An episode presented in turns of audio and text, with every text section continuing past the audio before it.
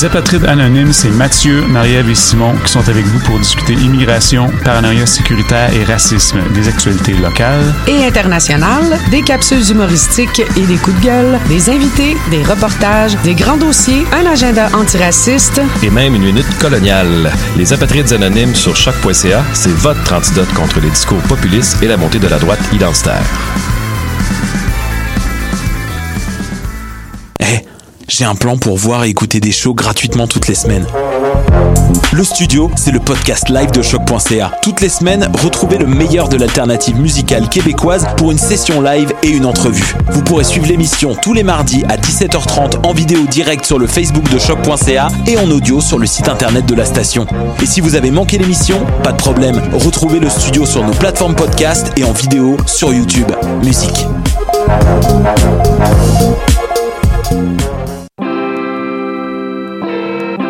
Hip-Hop, c'est ta référence ukamienne en matière de hip-hop, RB, funk house et tout ce qu'il y a autour. Chaque semaine, découvre nouveautés, classiques, entrevues et événements avec moi-même DJ White Sox, ton animateur pour deux heures de bombes sonores. What a day? Et c'est Robert Nelson de À la claire ensemble sur les ondes de choc.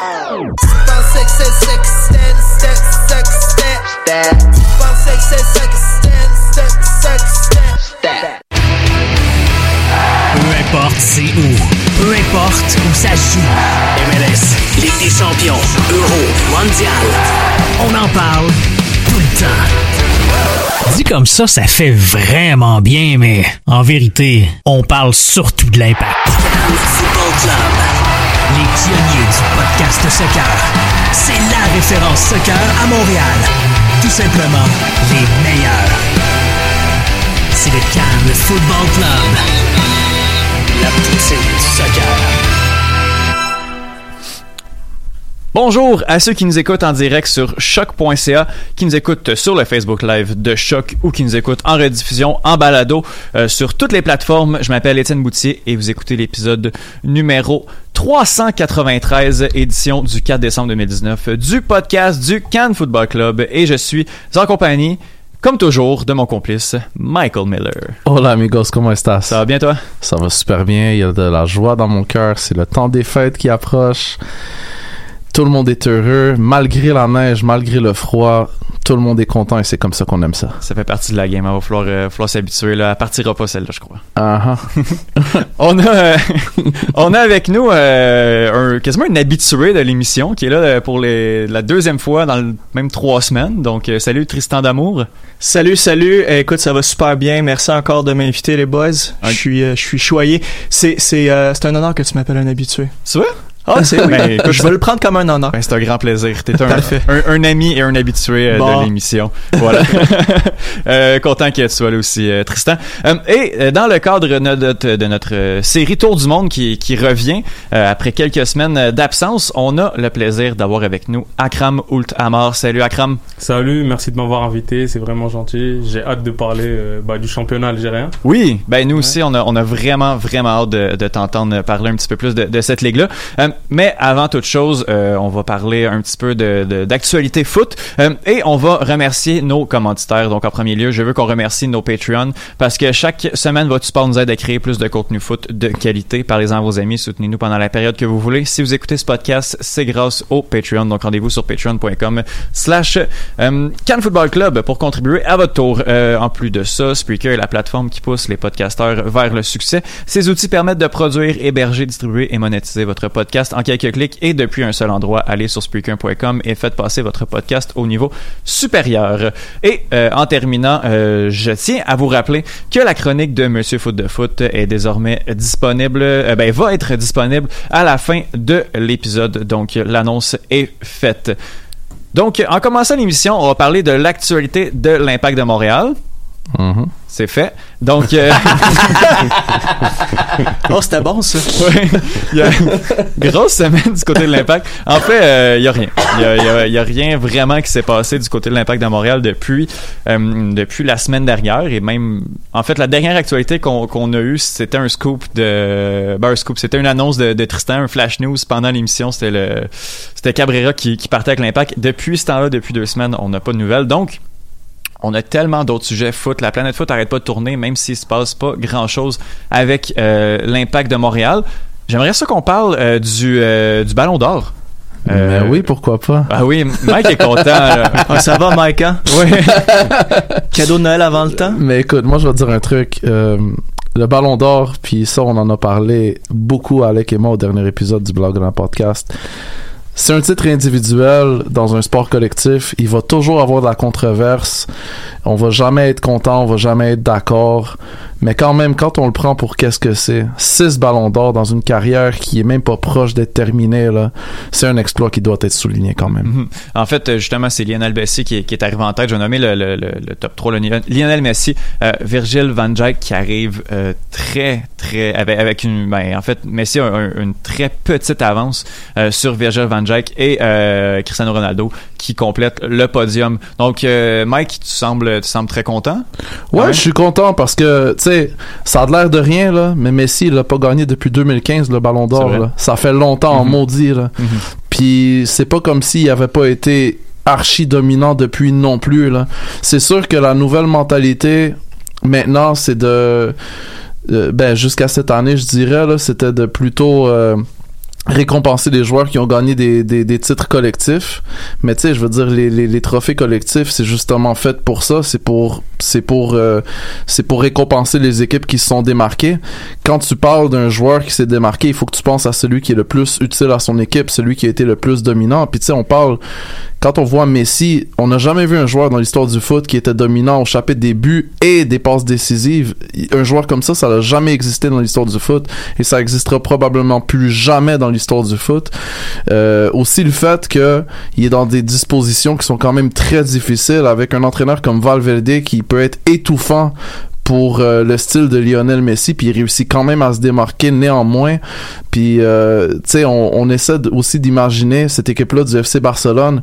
Qu'est-ce qu'elle serait sans Lionel Messi? Cette équipe nationale d'Argentine qu'est-ce qu'elle serait sans Lionel Messi? Puis on voit justement l'impact du joueur sur les collectifs auxquels il participe. Mhm. Akram, toi qui on, on s'en parlait tantôt, là, toi qui es fan du, euh, du FC Barcelone, est-ce que tu es d'accord avec, avec ces résultats? Moi, je suis tout à fait d'accord avec ces résultats. Je trouve que Messi il a survolé la saison 2018-2019 sans, sans contexte.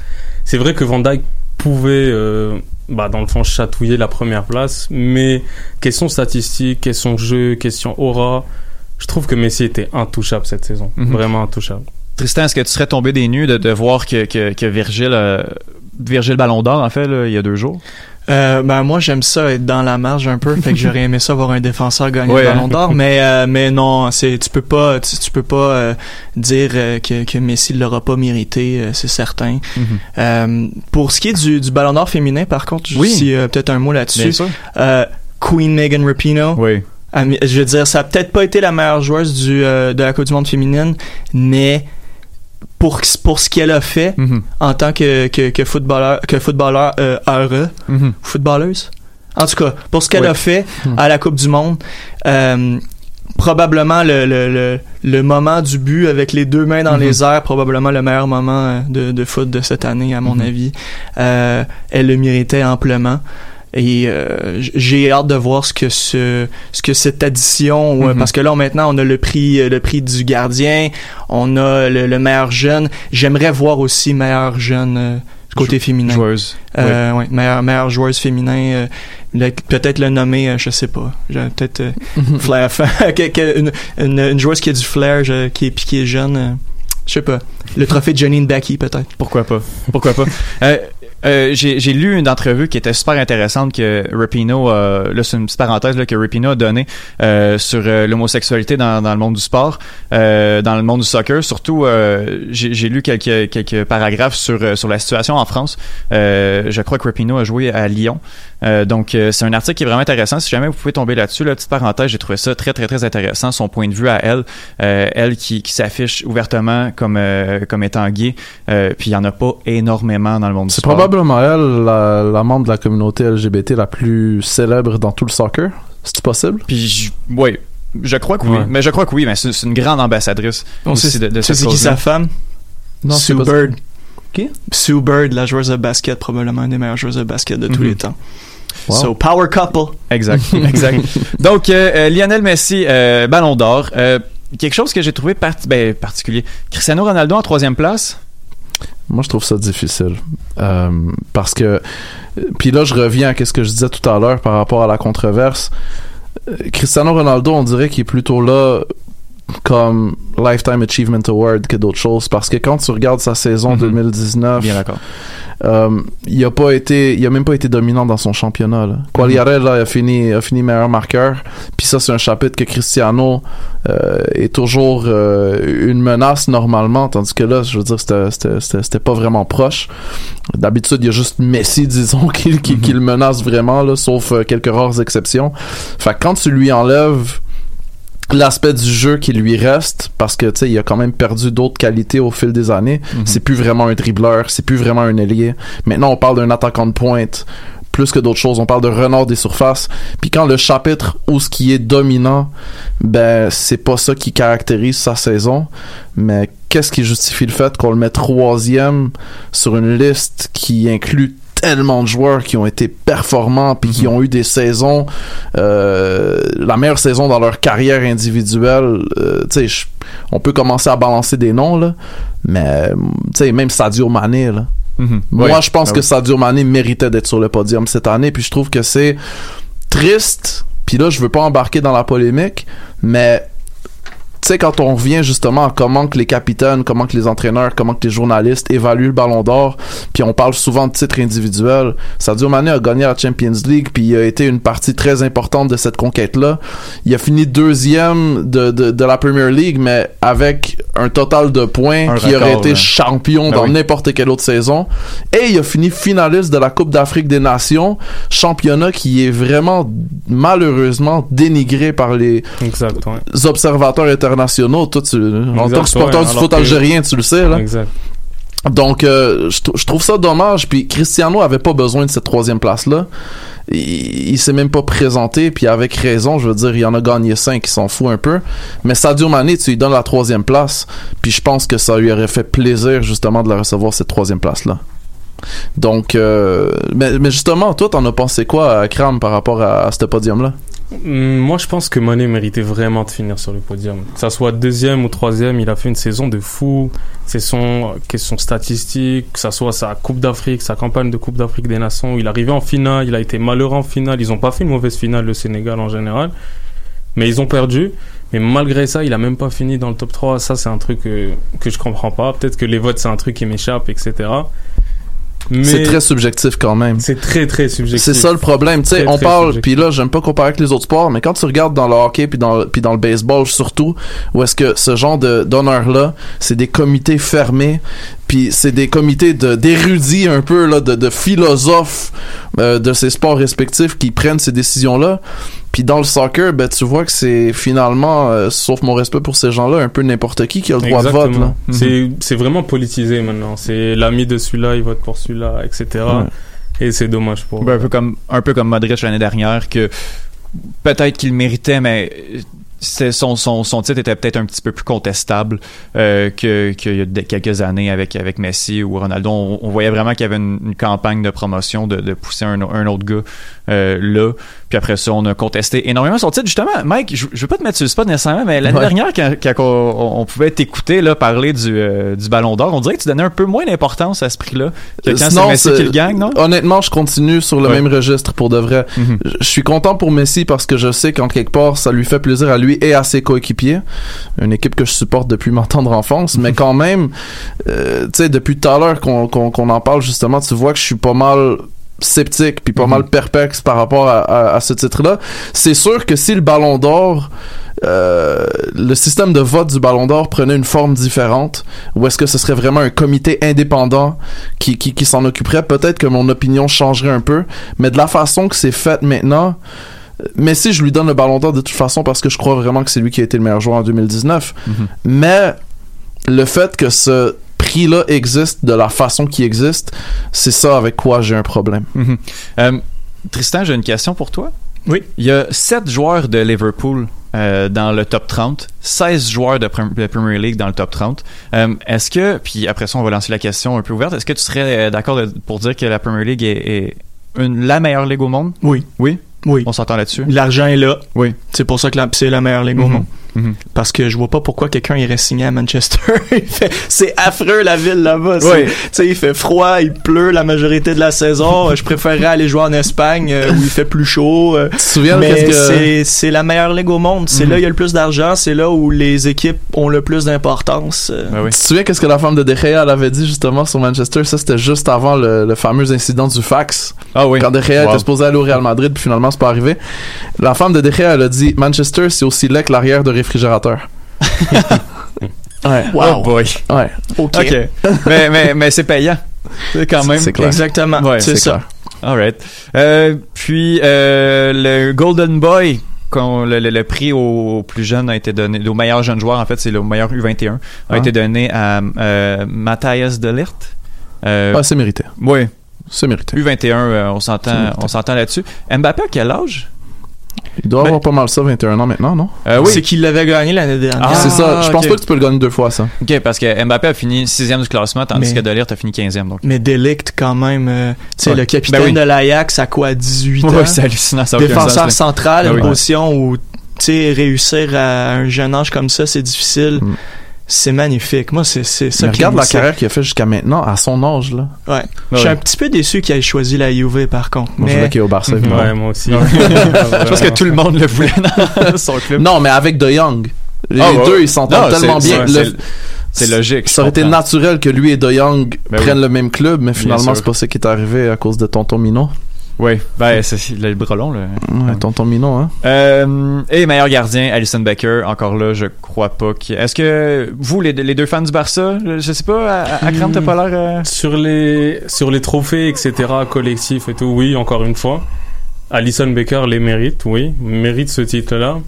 Mais Ter Stegen, je trouve que sur la saison 2018-2019 qu'il a faite, mhm, il a été énorme. mhm. Si c'était pas lui, vraiment, si c'était pas lui derrière dans les cages et Messi euh, bah, en attaque, on aurait rien du tout. Je pense même pas qu'on aurait dépassé les huitièmes de, fi- les huitièmes de finale avec le coach Mm. que le FC Barcelone a.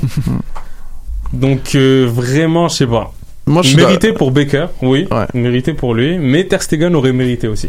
Moi, je suis d'accord avec Akram, puis je vais rajouter le fait que sans Alison Becker, on n'a pas la même équipe de Liverpool. Qu'est-ce qu'ils leur ont manqué pendant toutes ces années-là? C'était un gardien de but. Puis Mhm. maintenant Mhm. qu'ils l'ont, tu sais, ils ont passé les Millionnaires, les, les Mignolet, les Carius. Les...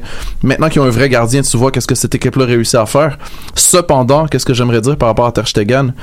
S'il pouvait jouer avec l'Allemagne, il, recevrait beaucoup plus de crédit de la part Mhm. des observateurs Ben internationaux. Puis c'est ça qui va lui manquer malheureusement parce qu'au Barça, il est absolument dominant. Est-ce que c'est une question de temps?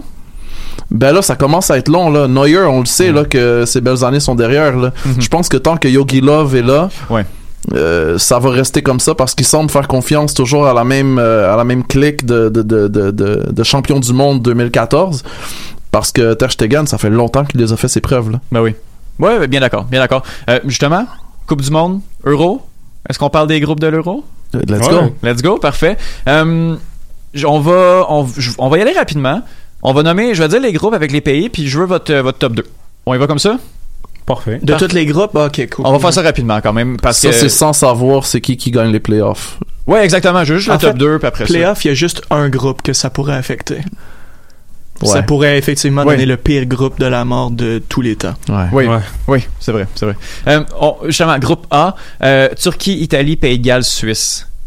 Euh, Ça, c'est bon. c'est bon, hein? Ça, c'est. Mais Celle-là, c'est c'est bon. on va C'est un bon passer, on va passer dans tous les groupes, mais depuis le dernier Euro où on a vu énormément d'équipes Cendrillon, puis même en Coupe du Monde, toutes les équipes peuvent maintenant battre toutes les équipes. Il y a plus, il y a, il y a plus de, de temps, de, de si grands géants que ça. Ce qui fait en sorte que tous les groupes de cet Euro-là sont, sont magiques. Il va y avoir des confrontations qui vont être vraiment incroyables. Donc, justement, Turquie, Italie, Pays de Galles. Tristan, ton top 2? Euh, moi, je vais avec euh, Italie-Suisse.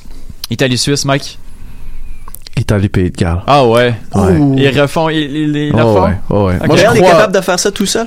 je- il est pas tout seul, c'est ça l'affaire. Fair enough. Il est pas tout seul. Puis c'est une équipe qu'on néglige beaucoup, mais quand c'est le temps de montrer qu'est-ce qu'ils sont capables de faire, ils nous déçoivent rarement euh, récemment, disons. Mhm. Akram? Moi, j'irais avec euh, Italie-Turquie. Ouais.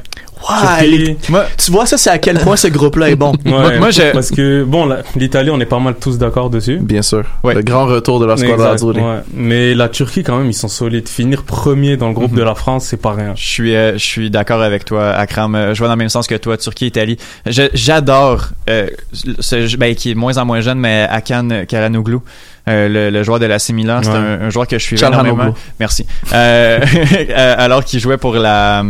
Je suis tannant, hein. qui jouait. Ben non, mais t'es là pour ça. Je te regardais, j'espérais que tu ça. Euh, qui jouait pour le Bayer Leverkusen. J'espérais beaucoup qu'il euh, qu'il- qu'il fasse une belle carrière. Ça semble un peu compliqué à l'AC Milan, mais c'est un joueur que, que, que j'aime beaucoup pour la Turquie. Tout est compliqué à l'AC Milan. Ouais, non, mais peu importe, peu importe si t'arrives là. Euh, Il y avait Ricardo Rodriguez aussi que j'aimais bien, euh, qui jouait à, à Wolfsburg. Puis là aussi, c'est euh, le Suisse qui est, c'est extrêmement compliqué. Les deux, les deux euh, coéquipiers vont se croiser pendant l'Euro. Groupe B, Danemark, Finlande, Belgique et Russie. Ça, C'est pas le groupe le plus relevé, même s'il va quand même. Oh, Tristan, là, Ça, c'est là, mon groupe, man. Ok, qu'est-ce qui se Ça, passe? c'est ça. Moi, je regarde tous les matchs dans ce groupe-là. Ah Je ouais? te le dis tout de suite. Comment ça? Finlande. Finlande?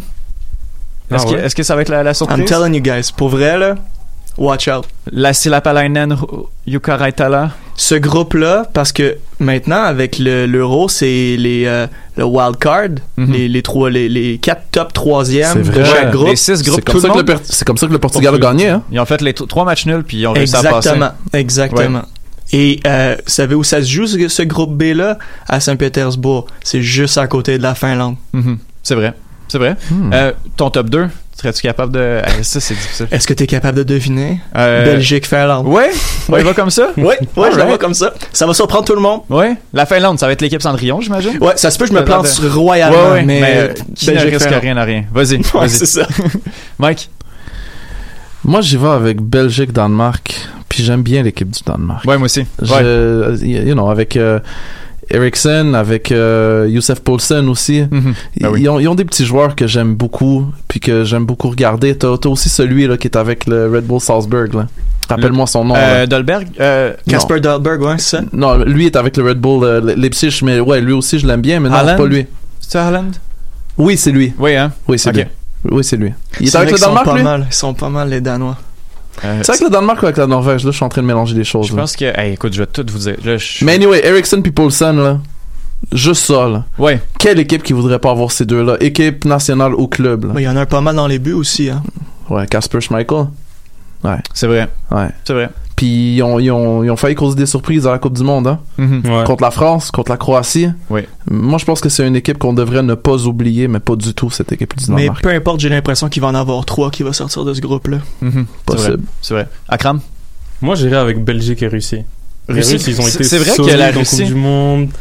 Mais bon, moi, Mais- je mettrais bien une petite pièce sur la Russie. C'est c'est vrai que la Russie va pouvoir réussir à, à se faufiler quand même. Ils ont quand même bien fait. Ils ont une équipe solide, mais ils ont fait une belle Coupe du Monde, faut pas l'oublier. C'est vrai qu'ils étaient chez eux, etc. Mhm. Mais ils ont une belle équipe solide. Donc je mettrais une pièce sur eux. Ouais. Tristan, t'as sursauté, là. Ben, mais soit c'est ça, c'est la, c'est, c'est, c'est la beauté Ça du groupe être- B aussi. fou. Puis aussi, la, la Russie, ils ont euh, le gardien européen le plus sous-estimé du monde. Le Mhm. gardien le plus sous-estimé du monde, c'est Keller Navas, mais Igor, Oui. Akin, euh, Igor qui est une Mhm. légende Oui. en Russie. Oui. Ce gars-là, C'est là, vrai. Il va peut-être jouer juste pour un club, mais s'il jouait en Premier League ou euh, Ouais. peut-être pas en Premier League parce que les Russes en Premier League ils ont de la misère. Pas que ça pas tout le temps. S'il jouait ailleurs, là, il serait beaucoup beaucoup mieux regardé qu'il l'est en ce C'est moment. vrai. C'est vrai. Euh, groupe C. Euh, là, à partir de là, les groupes euh, sont pas tous définis. Là. Il y a comme les, les, les euh, comment on appelle la Ligue des Nations, les playoffs de la Ligue des Nations, qui déterminent des spots. Mais on s'entend que c'est pas des équipes très dominantes qui vont se retrouver là. Donc, je les nommerai pas. Je vais juste nommer les trois équipes qui, euh, qui sont là. Je veux quand même votre top 2. Euh, groupe C. Euh, je, ouais, je pense qu'on va s'entendre là-dessus. Pays-Bas, Ukraine et Autriche. Ça va être la- les Pays-Bas, puis j'aime bien David Alaba, fait Ouais, que ouais. l'Autriche. L'Autriche, hein. Mike? Ah, c'est tough. Pays-Bas numéro un sûr et certain. Ça Ouais. fait des années que leur ascension Là, c'est là, là. a commencé, puis là, c'est là exactement. Là. Mhm. Donc, euh, ça, de façon incontestée pour moi. Deuxième, allez avec l'Autriche aussi. Ouais. Ouais. Akram? Même chose. On s'entend. Parfait. Ouais. Les trois, on s'entend là-dessus. Euh, groupe euh, D. euh, Angleterre. Oh là là. Angleterre, Croatie, République tchèque. Puis après ça, il y a une autre euh, équipe de playoff. Quoique, euh, il y a la euh, Norvège ou la Serbie qui peut quand même se faufiler dans, dans ce groupe-là. Ça pourrait être quand même. euh, ah, deux grosses équipes, hein. La Non, c'est Serbie pas- avec Sergei Milinkovic-Savic, faites Ah, je attention. hein. Je l'adore-tu, ce As-tu écouté l'épisode des Trois Lions de. On en parle, pas en tout cas, encore. mais c'est parce qu'on en parle, mais je non. pensais que c'est bon. Non, non, non, On même pas. Mais les gars, fois, vous oubliez une équipe. Puis moi, c'est ça. Moi, je veux ça. C'est le match que je vais regarder avant tout autre match dans, à peut-être, à part peut-être les matchs du groupe F, là. Mhm. C'est Angleterre-Écosse à Wembley. Si- vous imaginez si, ouais. l'Écosse se qualifie, C'est vrai. les répercussions géopolitiques Aïe, que ça aïe, pourrait. aïe, Brexit. Si le- si l'Écosse gagne, puis moi honnêtement, excuse-moi là Étienne, je sais que tu animes un podcast sur la Premier Ouais. League, mais it's not coming home. Je veux tellement pas qu'il gagne. là. Je veux tellement pas qu'il gagne. Là. Ils sont ah non. Mais moi, moi, je suis pas fan de l'équipe anglaise. C'est Justine qui va être fâchée après toi, mais sinon, euh, je suis désolé Justine. il y a pas de trouble. Mais guys, il y a une affaire qu'il faut se souvenir justement, puis c'est bien que t'en parles. là. L'Angleterre, par rapport au calendrier, ils sont tellement largement favorisés. Je veux pas dire favoris, mais favorisés. Là. On dirait que tout leur parcours va se faire à Wembley. Là. Mhm. Ouais, mais c'est ça va être aussi à Hampton Park à Glasgow. Ouais, j'avoue. Euh, du côté euh, du côté de Londres, euh, du côté de l'Angleterre, non, on joue tous nos trois matchs à Wembley. Ah ouais, ah. Ouais. Leur match euh, de groupe, hein, les trois Wembley. Les trois matchs de groupe, ouais. Hey, come on. Puis la Mon finale, erreur. finale puis demi-finale, je crois aussi qui était en Angleterre.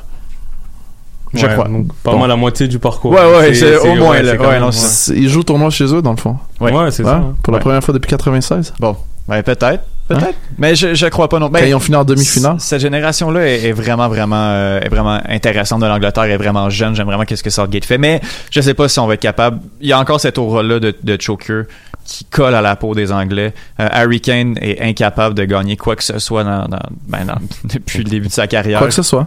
Quoi que ce soit, voilà. Mm. Euh, donc, euh, mais, mais moi, je mets quand même l'Angleterre euh, favorite de ce groupe-là, euh, suivi de, de, de la Croatie. La Croatie finaliste euh, de, de la, coupe- de la dernière Coupe du Monde. Donc, je crois qu'on va être capable de, de répéter euh, au moins de. Croatie vieillissante, quand même. Oui. Ouais, vraiment. Puis c'était une, c'était une grosse génération. C'était un gros 11. Il n'y avait pas énormément de profondeur dans cette équipe-là aussi.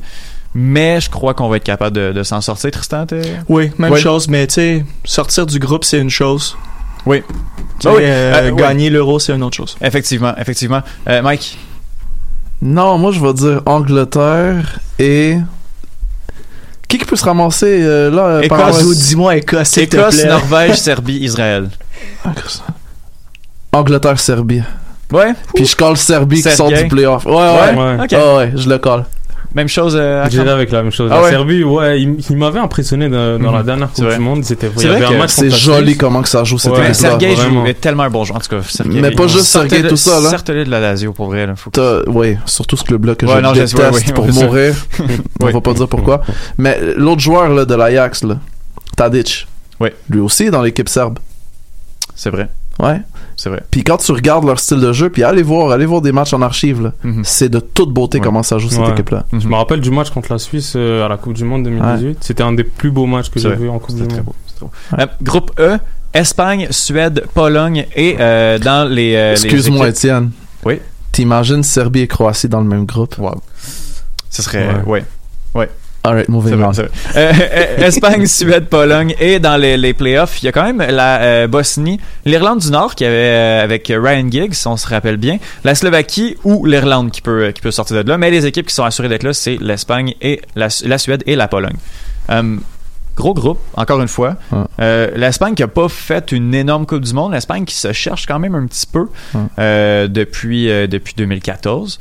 Euh, donc donc je m'attends quand même à des grosses confrontations. La Pologne menée par Robert Lewandowski qu'il faut jamais prendre pour acquise et la Suède qui a fait une très bonne Coupe du Monde. Donc c'est vraiment un groupe. je suis incapable de dire qui va sortir de ce groupe-là, mais Tristan, je te...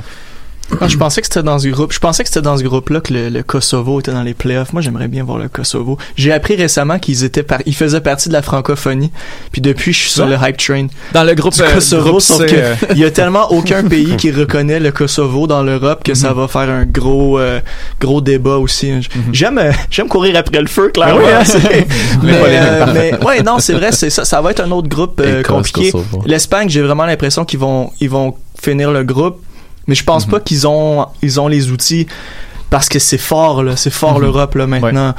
Euh, après je- j'aime pas parier contre Robert Lewandowski Hmm. donc je vais Ouais, y aller pour la. Pologne. Ouais. Mike? L'Espagne, là, ils peuvent tellement sortir des matchs phénoménaux euh, en, en matchs amicaux, en Ligue des Nations. Mhm. Puis même en Coupe du Monde, ça avait quand même bien joué malgré le fait que bon, on va pas revenir sur la VAR contre le Maroc, mais ça, ça l'a- ça m'a Ouais, blessé ouais. un peu. mais tout ça pour dire, l'Espagne, c'est une de ces équipes-là qui se renouvelle tellement bien, là, un peu comme Mhm. la France. là. Ouais. Euh, ils peuvent ils peuvent juste avoir comme 3 4 retraites puis venir avec 3 4 jeunes qui vont Mhm. prendre la Ah oui. place de façon tout à fait naturelle. Puis ils en ont, là. Ah, il y en a, il y en a. Fait que moi, je les place numéro 1 dans ce groupe-là. Numéro 2, la Suède, que j'avais beaucoup aimé justement lors de la dernière Coupe du Monde. Un match inoubliable contre l'Allemagne, on s'en souvient. Oh oui. Ouais. Puis la Suède sans Zlatan, ça semble être plus fort que la Suède avec Zlatan Exact. aussi. Donc, euh, moi, je vois la Suède numéro 2 dans ce groupe-là. Akram? Espagne, Pologne. Ouais. Mais ouais. Même que l'Espagne, avec Luis Enrique à leur tête, je pense qu'ils peuvent faire quelque chose. Mhm. Hey, t'imagines Ouais. l'histoire inspirante Ouais, avec ouais, laquelle ils peuvent composer vraiment, maintenant, vraiment. là. Mhm. En plus, je pense que ça doit les motiver d'avoir Luis Enrique à leur tête. Ça m'étonnerait pas qu'ils fassent quelque chose. Mhm. Dernier groupe, groupe F, le groupe de la mort. On n'a aucune idée de. Ça va être le vainqueur des barrages, là, qui. On n'a pas encore d'équipe qui peut, qui peut se rendre là. Mais le groupe F est composé du Portugal, de la France et de l'Allemagne. Potentiellement de l'Islande aussi, hein. Ah oui, on pourrait se trouver là. Wow. C'est fou. Potentiellement. on, on dit que, tu sais, ah oui, le- le- le- les, euh, ils vont être repêchés avec le meilleur troisième. On n'a aucune idée de ce qui peut se passer. Il suffit d'un mauvais résultat, un but, une dernière seconde. Une de ces équipes-là. La France peut faire zéro point, puis on l'aurait jamais prédit. Exactement, Ouais. exactement. Donc, j'ai besoin d'un top 2. Dans ce groupe-là. Tristan, je commence par toi. Euh, ça va être Allemagne et France. Oui. j'ai- j'aime bien la, la relève du Portugal, mais ceux qui sont là, malheureusement, C'est- j'ai zéro commentaire sur euh, Parce le meilleur joueur du Portugal. ils restent tout, ils réussissent tout le temps à s'en sortir. Ouais, tout le temps. fou. La tout France le temps. et le Portugal, by the way. Oui, Ouais, mais Ouais, Eder, Eder, il sera pas là pour les, les sauver cette fois-là. c'est vrai. Mike, Euh, dans cet ordre, je vois France et Portugal. Puis Ouais. l'Allemagne, oh, j'aimerais tellement ils ça. ont tellement manqué leur chance de se renouveler après Ouais. le désastre de la Coupe du Monde 2018, puis ils vont avoir exactement qu'est-ce qu'ils méritent. Ils vont soit finir troisième, puis passer par la petite porte, ou encore pas passer pantoute. Akram? Moi, si je mets l'Islande dans ce groupe comme quatrième, je vais dire un truc bizarre, mais je vois bien Allemagne-Islande. Ah, vas-y. Oh, wow. oui. Oh, Wow. Ça, j'aime Wow. ça. Ok, mais- Ça, j'aime ça. Mets l'audio de côté, Étienne. Comme- ouais, ouais, non, on enregistre ça. Ça, ça, c'est des Ah, prédictions qu'on fait là, présentement. Donc, ça va rester. Là. Euh, tu vas être obligé de revenir défendre, euh, défendre Ouais, ton point de vue. Ouais, cool. Mais je crois en l'Islande. Ouais. C'est une grosse équipe qui est sous-estimée en Europe alors qu'elle est toujours là depuis quelques années. Mhm. Donc pourquoi pas? Moi, je crois, pas? moi, je crois que le hype de liste en est terminé. Tu penses? Moi, je pense que oui. C'est, moi, c'est, c'est mon, Hmm. mon ressenti. Tu penses pas que Gilford Sigurdsson va te sortir des passes à l'emporte-pièce? Je- mais c'est parce que là, on est prêt. Là, là, là, les équipes, tu sais, un Ouais. beau parcours en, en euro, mais là, là, on le sait. Là. Tu sais, faut, faut arrêter de les prendre à la légère. Et ils vont être bons, ils vont être dominants. Ben, pas dominants, mais ils vont essayer, ils vont tenter beaucoup, mais là, on le sait. Là. Mais tu sais qu'est-ce qu'ils font, right? Ben, ils subissent. Ils subissent. Ils subissent. Ils laissent, le- ils laissent la balle à l'autre équipe. Puis ils prient le bon Dieu qu'il y, en- qu'il y en aura pas un qui va passer leur ligne. Ils sont it. très solides, très très. C'est une équipe solide. Ils sont disciplinés. Ouais, mais tu, trouverais, tu trouves pas, Mike, que le groupe F, c'est le plus grand wake-up call de l'histoire du foot international? Pour la même raison que tu parlais de l'Allemagne, que tu disais ah non ça marchera pas, ça marchera pas, mais c'est le wake up call. ma- la même chose pour la France, c'est comme hey gars, quand en anglais quand il dit the rubber hits the road, Ouais. hey, ça va hit the road là, pour vrai là. Sauf moi, mon- il y a- tu peux pas, tu Ouais. peux pas commencer en retard là. C'est fini là. Mais ils commencent deux ans en retard, justement, l'Allemagne. Il aurait dû Mhm. changer d'entraîneur. Il Ouais. aurait dû laisser partir une génération complète qui est juste plus dedans. Ils ont des jeunes qui sont prêts à y aller. Ils ont même des vétérans qui ont pas de minutes. Puis qui sont dans le prime de leur carrière. Puis malgré tout, tu vas encore y aller avec l'équipe de 2014. Moi, c'est ça que je vois là. À moins qu'il y ait une révolution dans les prochains mois qu'on n'aura pas vu venir, je pense que l'Allemagne vont encore une fois se casser la gueule. Mais cette, cette, de- cette génération-là est tellement dominante qu'ils peuvent quand même s'en sortir. Ils, ont- ils sont tellement bons encore individuellement que je je crois qu'ils peuvent encore s'en sortir. Je le souhaite pas, j'aime pas l'Allemagne. Boateng et Ramos en défense centrale. Je sais pas. Avec Neuer dans les buts. Moi, moi je dis France-Portugal. Mais faut pas considérer l'Allemagne comme, comme fini. Ouais, faut pas enterrer. Non, le talent est là. C'est juste qu'ils en ont tous du talent. Fait que Mhm. t'es sépares comment rendu là? Bien d'accord. Bien d'accord. Écoutez, euh, le temps file, je voulais, euh, je voulais arrêter ça avant, mais mon Dieu que c'était vraiment intéressant. Donc, on va passer euh, à, à Kram, Ouais, qui vient nous parler de la Ligue algérienne. exactement. Donc, est-ce que tu peux rapidement nous faire un, un- un petit, un petit recap historique? Exact, bien Vas-y, sûr. je te laisse Bah, Dans le fond, le championnat algérien est assez jeune comparé au championnat européen. Il est né en 1962. Il faut savoir que l'Algérie était euh, colonisée par la France jusqu'en 1962. Donc avant ça, il n'y avait pas vraiment de la chance aux équipes euh, algériennes de montrer euh, de quoi elles étaient capables dans le championnat français. Donc de 1962 à 1964, c'était en- le championnat se cherchait encore. C'était divisé en trois régions. Il y avait le, bah, le championnat centre, le championnat ouest et le championnat est. Et dans le fond, avec un euh, gagnant de chaque, euh, de chaque division, en fait, il y avait le gagnant du grand championnat, donc entre les, euh, entre les, trois, entre les trois régions. Et à partir de 1964 jusqu'à nos jours, c'est le même format. Il y a 16 équipes, avec système de, de relégation. C'est ce qu'on voit vraiment partout dans le monde pratiquement. Euh, donc, 16 équipes, 30 matchs. On joue un match de, de chaque côté. On joue deux matchs Exactement. par, par ça année. se passe en match. Il y a 15 matchs à l'aller, 15 matchs au retour. Ça commence euh, en août et ça se finit fin printemps. C'est vraiment calqué sur euh, ce qui se fait en Europe. OK. Euh, est-ce que est-ce qu'il y a un nom, là, tu sais, avec le, le Maroc, c'était- El Botola? Le Botola, bah nous c'est la division 1 algérienne, donc Ok. la Ligue 1 Mobilis. Mobilis c'est le sponsor. Donc voilà, c'est vraiment Ligue 1 Mobilis, exact. Cool. Euh, est-ce que... Euh, puis toi, comment... Comme, sur une note personnelle, comment t'as découvert cette ligue-là? T'as- Tu la suis depuis combien d'années? Puis... euh, Moi, je la suis depuis que je suis tout petit. Ouais. Faut savoir que ma famille, c'est une famille de passionnés pour un club en Algérie qui s'appelle le Shabab Riyadi Belouzdad. C'est un grand club algérois, donc qui est, euh, qui est à Alger.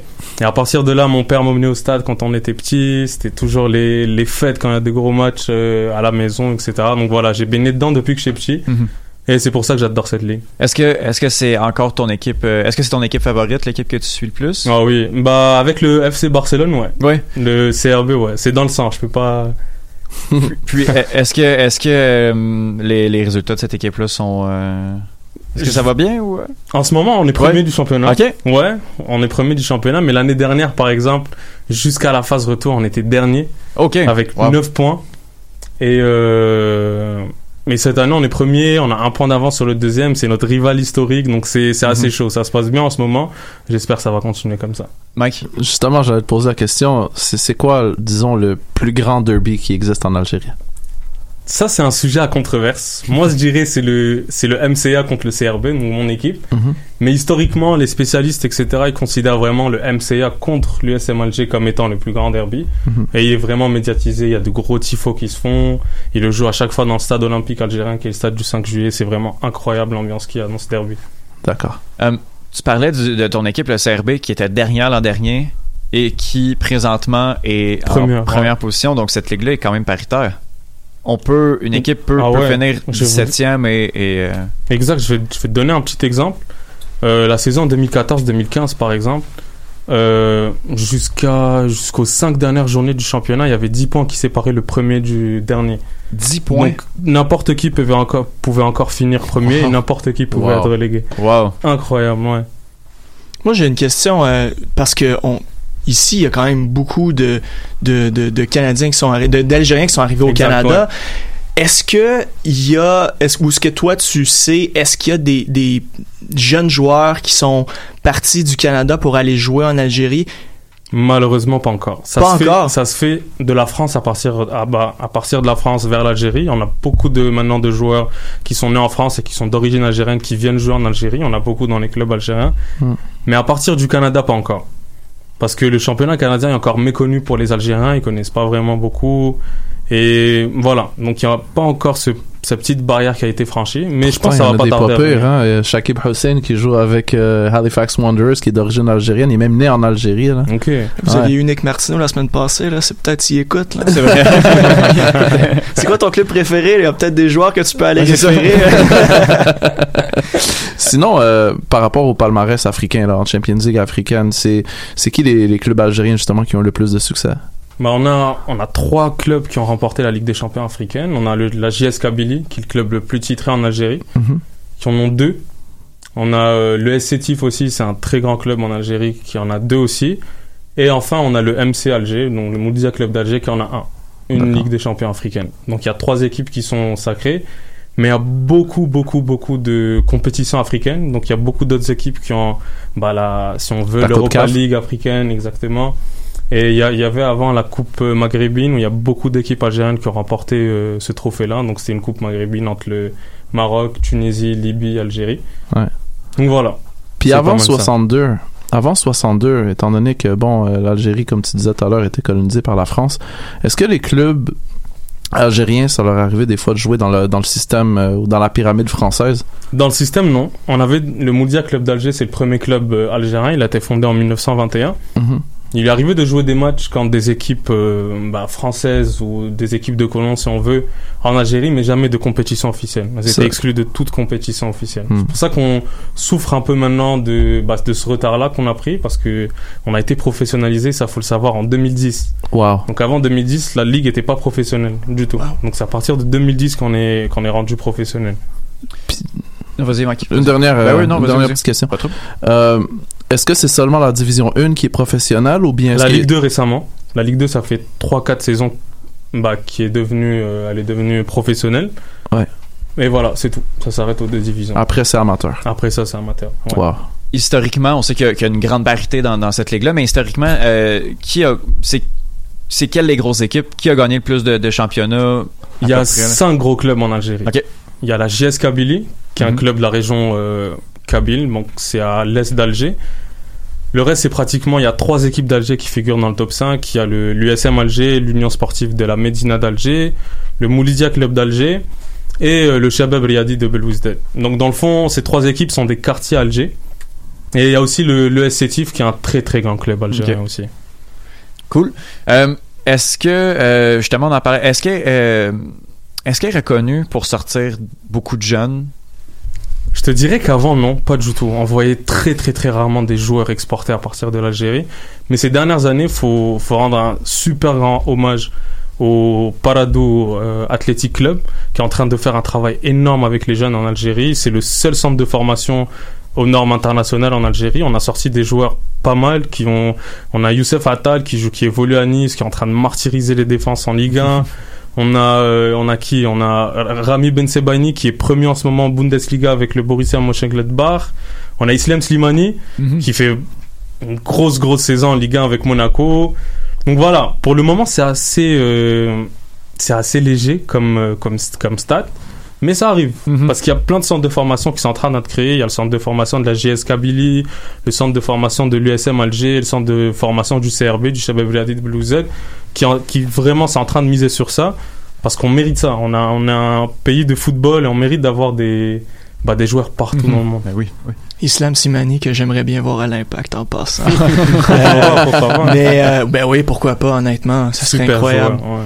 Mais euh, c'est- on s'en parlait un petit peu avant qu'on qu'on entre en onde. Moi, la ligue, moi je trouve que c'est la MLS, puis on a toujours de la misère à rendre ça, euh, tu sais, que, que les gens ici écoutent plus ça que les ligues euh, en Europe ou tout ça. L'Algérie, en termes de, de fuseau horaire, c'est en plein dans l'Europe. C'est en même temps que toutes les grosses ligues du monde. Est-ce qu'il y a est-ce qu'il y a un peu de, de, trouble là-bas de, dire, hey, faut regarder la, ligue et pas la Barcelone et Ligue 1, tout ça? C'est vraiment compliqué. Parce que faut savoir que le championnat algérien est pas du tout médiatisé pratiquement. Il est juste regardé dans les chaînes euh, publiques et étatiques algériennes déjà. Mais c'est triste dans, dans le sens où, par exemple, euh, la ferveur qu'il y a en Algérie pour le foot est incroyable. Et c'est vraiment, j'ai jamais vu ça de ma vie. J'ai fait des stades en Europe, etc. Ça, c'est pas juste pour l'équipe nationale, c'est pour les clubs pour également. clubs, là. Pour les derbies, j'ai jamais vu ça de ma vie. C'est incroyable ce qui se passe. L'ambiance qu'il y a. Par contre, c'est souvent sujet à débordement. Il y a beaucoup de problèmes Hmm. liés à la violence dans les stades. Ça, c'est un problème qui doit être réglé. C'est comme le hooliganisme qu'il y avait dans les années 90 en Mhm. Angleterre. Ben, on souffre de ça depuis. Bah, c'est c'est récent en fait. Parce qu'avant, les gens, quand ils allaient au stade, mon grand-père ou mon père me racontait, les gens, ils allaient en costard cravate. C'était pas du tout comme ça. Puisque Ok, t'embarques non dans ce sujet-là, justement, j'aimerais mal- malheureusement, j'aimerais revenir sur un incident justement Bien qui sûr. est arrivé il y a quelques années. Et bosser? Euh, Quand, quand l'Algérie voulait recevoir euh, la Coupe d'Afrique des Nations. Peux-tu parler un peu de cet incident-là, de cet incident-là, pardon? Bah dans le fond, pour remettre les choses dans leur contexte, il y a eu un grave incident qui s'est passé euh, dans le stade de la JSK. Il y a un joueur euh, africain qui a été tué par les supporters, malheureusement. Hmm. Ça, c'est les débordements qui se passent, malheureusement, euh, dans le championnat. C'est triste, il n'y a pas que ça à retenir de la, du championnat algérien, mais c'est une réalité. Et ça, ça doit être pris en compte par nos dirigeants, parce que on a un beau championnat, on a des fans qui sont incroyables. C'est juste qu'il faut vraiment les encadrer pour qu'il y ait plus de débordements. Justement, qu'est-ce que qu'est-ce que les autorités locales ont fait pour s'assurer que ce type d'incident-là ne se reproduise plus? Je vais te dire la vérité, les autorités sont vraiment incompétentes, incompétentes par rapport à ça. C'est Mhm. ça le gros problème. Je vais te donner un petit exemple. Euh, samedi dernier, il y avait un match au sommet entre le CRB, mon équipe, Mhm. et euh, le Mouldia d'Alger. Premier contre deuxième, un point, un point de différence, etc. Mhm. Donc on a joué à Bollorine, c'est le stade de, bah, où le Mouloudia accueillait le Shabab Riyadi de Belouizdad. Mhm. Le CRB gagnait 2-1 jusqu'à, on va dire, on était à la 77e minute. Et là, c'est pas tout le stade qui commence à jeter des Mhm. pavés, des bouteilles. Il y a même un joueur du CRB qui a été exclu parce qu'il est sorti sur civière. Il est rentré se réfugier dans le terrain. Il a été exclu par l'arbitre. Ça, c'est grave. Et les sanctions sont tombées hier. J'étais en train de lire aucun match de huis clos ni rien du tout. Il y a encore un système de favoritisme dans la ligue qui doit être enlevé, malheureusement. C'est le seul point noir parce que moi, quand j'allais au stade, c'est vraiment des ambiances que, que je voyais seulement à la télévision dans les, dans les stades anglais. C'est tout. Je vais aller sur une note plus positive, si tu permets. Ouais. Euh, tu me parles de que justement le championnat algérien est professionnalisé depuis 2010. Est-ce que euh, les grands clubs, ou encore mieux, est-ce que tous les clubs à ce jour ont des équipes réserves, des académies? Est-ce qu'ils font, euh, est-ce qu'ils prennent soin de leur propre développement euh, afin de, de développer des, de développer des nouveaux talents justement euh, dans le football algérien? Ouais, je te dirais qu'au début c'était difficile, donc quelques années parce que quand même difficile de passer à la professionnalisation, surtout qu'on n'avait pas vraiment les, les moyens, etc. Les depuis- infrastructures. Exact, les infrastructures, Mhm. tout ça. Mais depuis, euh, on va dire 4-5 ans, et avec l'arrivée du Parado, le PAC, c'est celui qui exporte le, beaucoup, beaucoup de joueurs en Europe, en Algérie. Il a vraiment cassé les codes, etc. Et pas mal de clubs sont en train de suivre. Hmm. Donc il y a pas mal d'académies qui sont en train de, qui sont en train d'émerger. Il y a des équipes euh, internationales qui sont en train de venir pour euh, implanter leur système académique en Algérie. Il y a l'Olympique de Marseille qui a une école. Il y a l'AC Milan qui a une école en Algérie. Donc là, le footballeur algérien, c'est un, footballeur hyper talentueux. On a un vivier de jeunes joueurs. S'il est vraiment exploité, ça, on pourrait être le premier euh, exportateur de talent en Afrique. Il y a encore un certain culte du numéro 10 en Algérie aussi. Ah hein. ouais, pour euh, un joueur technique en Algérie, Ouais. chaque, c'est simple, chaque, chaque équipe a son joueur technique, c'est obligé, parce que c'est les joueurs que les, que les, euh, que les supporters payent pour eux pour aller voir euh, les matchs dans les stades, etc. Donc c'est vraiment, il y a un culte du numéro 10 en Algérie. Ouais. Justement, euh, parlant de, de numéro 10, euh, c'est quoi, le- ce serait quoi le style de jeu qui est pratiqué euh, majoritairement en Algérie? Je te dirais que c'est vraiment le kick and rush à l'ancienne. C'est vraiment le kick and rush. C'est vraiment porté vers l'attaque. Les Algériens adorent l'attaque. Avec une défense solide, mais c'est vraiment le kick and rush. C'est particulier que, que chaque équipe a besoin de son joueur technique. Ouais, c'est vraiment hyper joue- important. Il faut qu'il y ait bah, les phases où tout le stade se lève, etc. C'est quand même une belle action de jeu, Mhm. une belle transition, etc. Et mais vraiment, c'est vraiment le kick and rush. C'est tous Mhm. vers tous vers l'avant, grosse balle du défenseur en avant et on attaque. Est-ce ça. qu'il y a beaucoup de buts qui se marquent? Euh, ça dépend, mais en général, oui. Mhm. En général, il y a pas mal de buts qui sont inscrits. Euh, bah, le dernier match au sommet entre le CRB et le Mouloudia, il s'est fini à deux partout. Donc c'est c'est pas mal quand même.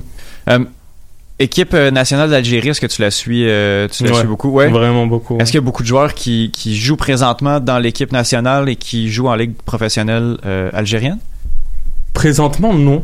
Mais il y a beaucoup de joueurs de l'équipe nationale algérienne qui sont qui proviennent Mhm. euh, bah, de bah, c'est des joueurs locaux si on veut.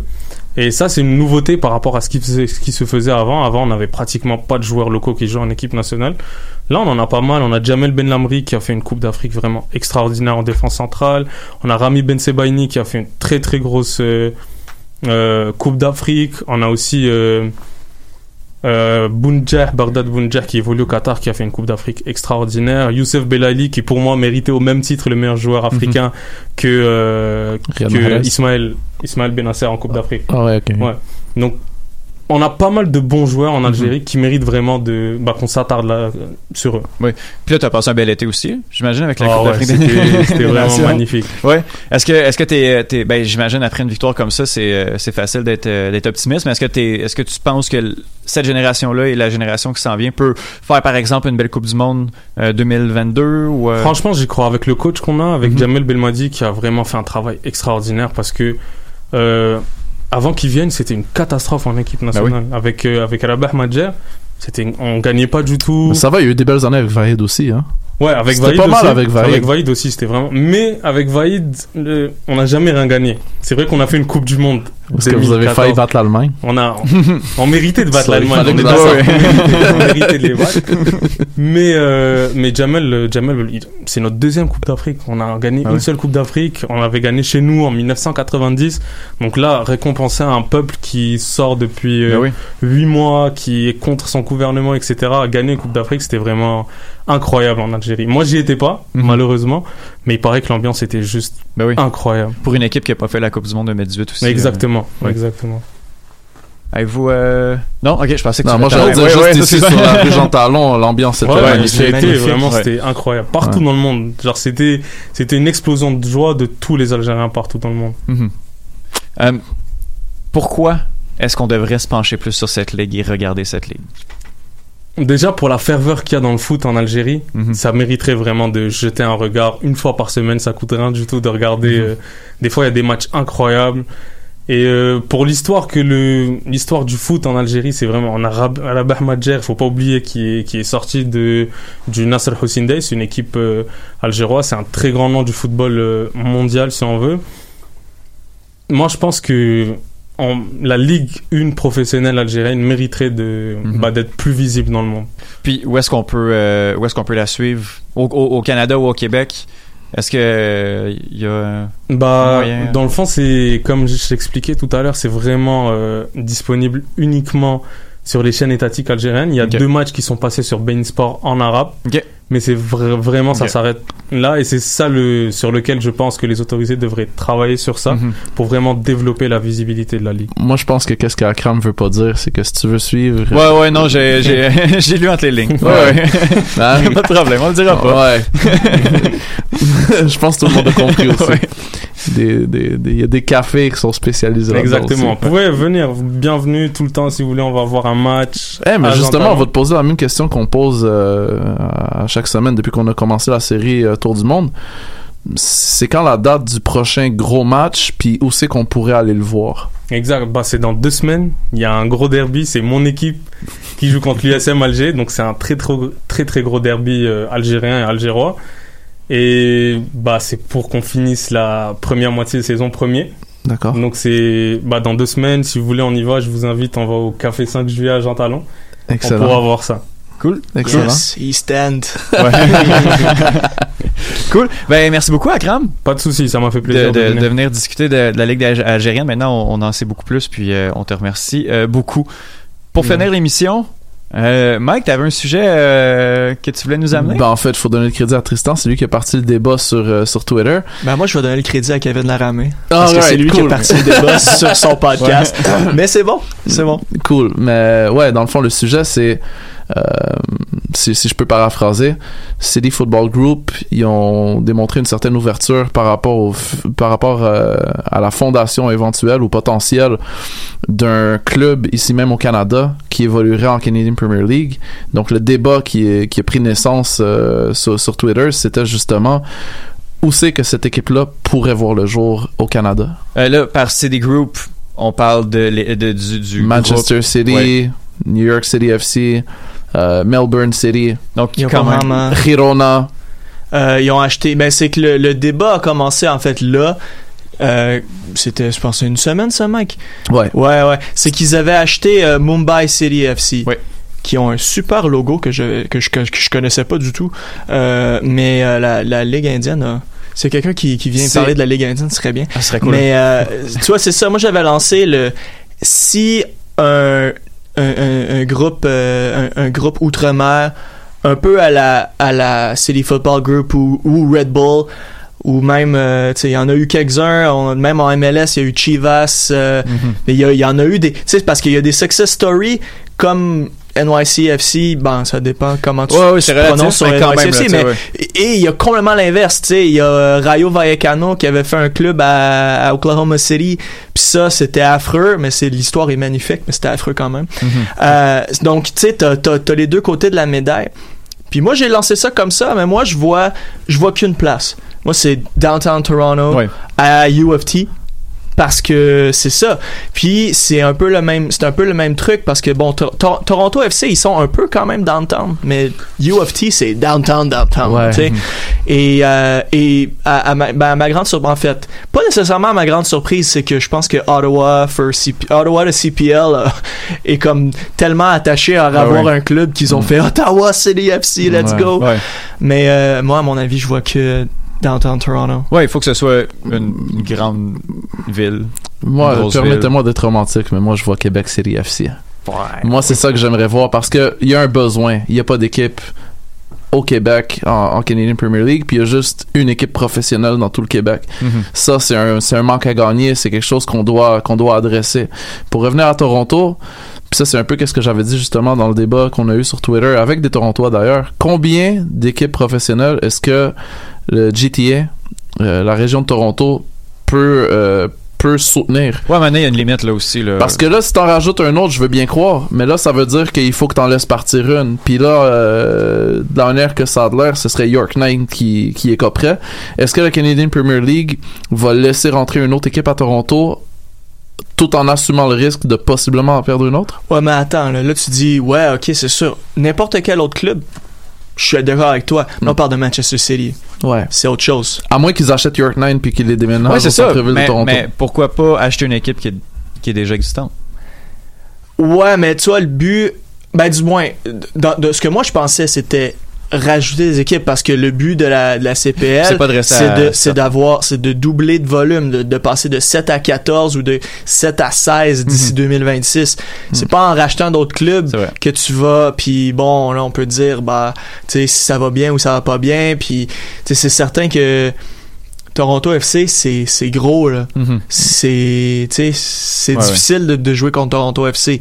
Mais bon, mais tu vois Québec City, tu vois vraiment un club anglais débarquer à, à, à- à la ville de Québec. Ils l'ont fait en de- Espagne, ils l'ont fait en Catalogne même, ils l'ont fait Ouais. avec Girona, puis ça fonctionne super bien, Girona.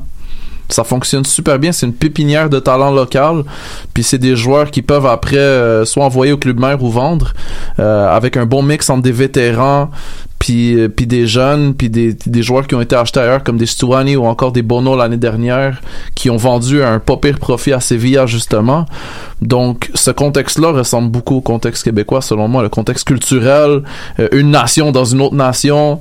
Je veux dire, si on réussit à le faire euh, à Girona, je pense qu'ils pourraient très bien réussir à le faire à, à- à Québec. Le seul truc, par exemple, c'est que la Canadian Premier League, malheureusement, sont dans un paradigme maintenant qui, qui, qui, qui pourrait potentiellement ressembler à, à la, à la MLS dans le sens où ce que les règles de- de- d'effectifs sont très compliquées à suivre.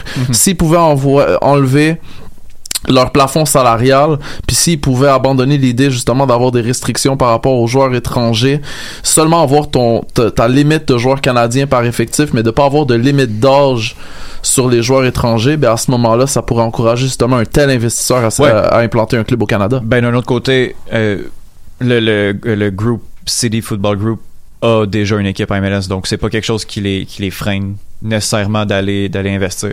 Ouais, mais là on parle d'un plafond, tu sais le plafond de la MLS, c'est pas le plafond de la Canadian Premier Non, League. c'est clair. Mais NYCFC, c'est pas un, c'est pas un, le, tu sais, le projet du NYCFC, c'est pas aller, c'est pas aller mettre des joueurs à, à Manchester City, là. Tu sais, là, le Mm. seul joueur qui, est- qui est rendu à Manchester City qui est passé par NYCFC, c'est Angelino. Mm-hmm. Tu sais, le, Ouais. le but de ça, Mm. là, de Manchester City, là, le, le- qui sont en Inde, c'est pour, c'est pour le branding. C'est vraiment que Ben pour oui. ça. C'est pour ça, je dis, si t'es pour faire le branding, t'es mieux aller dans la plus grande ville. Pas nécessairement aller à ben, Québec, c'est joli, là, le projet, c'est beau, là, mais downtown Toronto, c'est là où il y a le plus de monde. Je- faut, faut arrêter là-dessus là parce que Ah, ouais, malheureusement dommage. on va- Ah. Refaites- refaites-vous ça, une autre refaites-vous une autre émission là puis euh, j'en ça Ouais, un podcast, euh, va revenir en, en 2020. Donc, voilà euh, justement Mike sinon euh, où est-ce qu'on peut où est-ce qu'on peut t'écouter?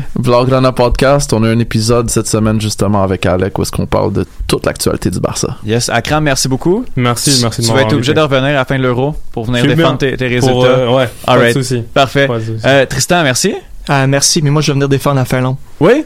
Tu reviens? Ah non, je vais toujours défendre la Finlande. écoute tu reviens tu reviens quand tu veux Tristan où est-ce qu'on peut te suivre? Où est-ce qu'on peut te lire t'écouter? Un commercial Tristan d'Amour et euh, The Scrum Podcast. Euh, c'est toujours le fun. euh, on a vraiment des shows importants là-bas. Cool, cool. Euh, et pour ma part, bon, on écoute euh, Les Trois Lions. Le dernier épisode est sorti euh, ce matin. Rar. Et, rare. Et sinon, on écoute euh, euh, la, la semaine prochaine un autre épisode du Cannes Football Club. Adios. MLS, Ligue des champions, Euro, Mondial. On en parle tout le temps. Ben, des fois, on parle de cuisine, mais pas longtemps. Cannes Football Club. C'est la référence soccer à Montréal. Tout simplement les meilleurs. C'est le Cannes Football Club. La poutine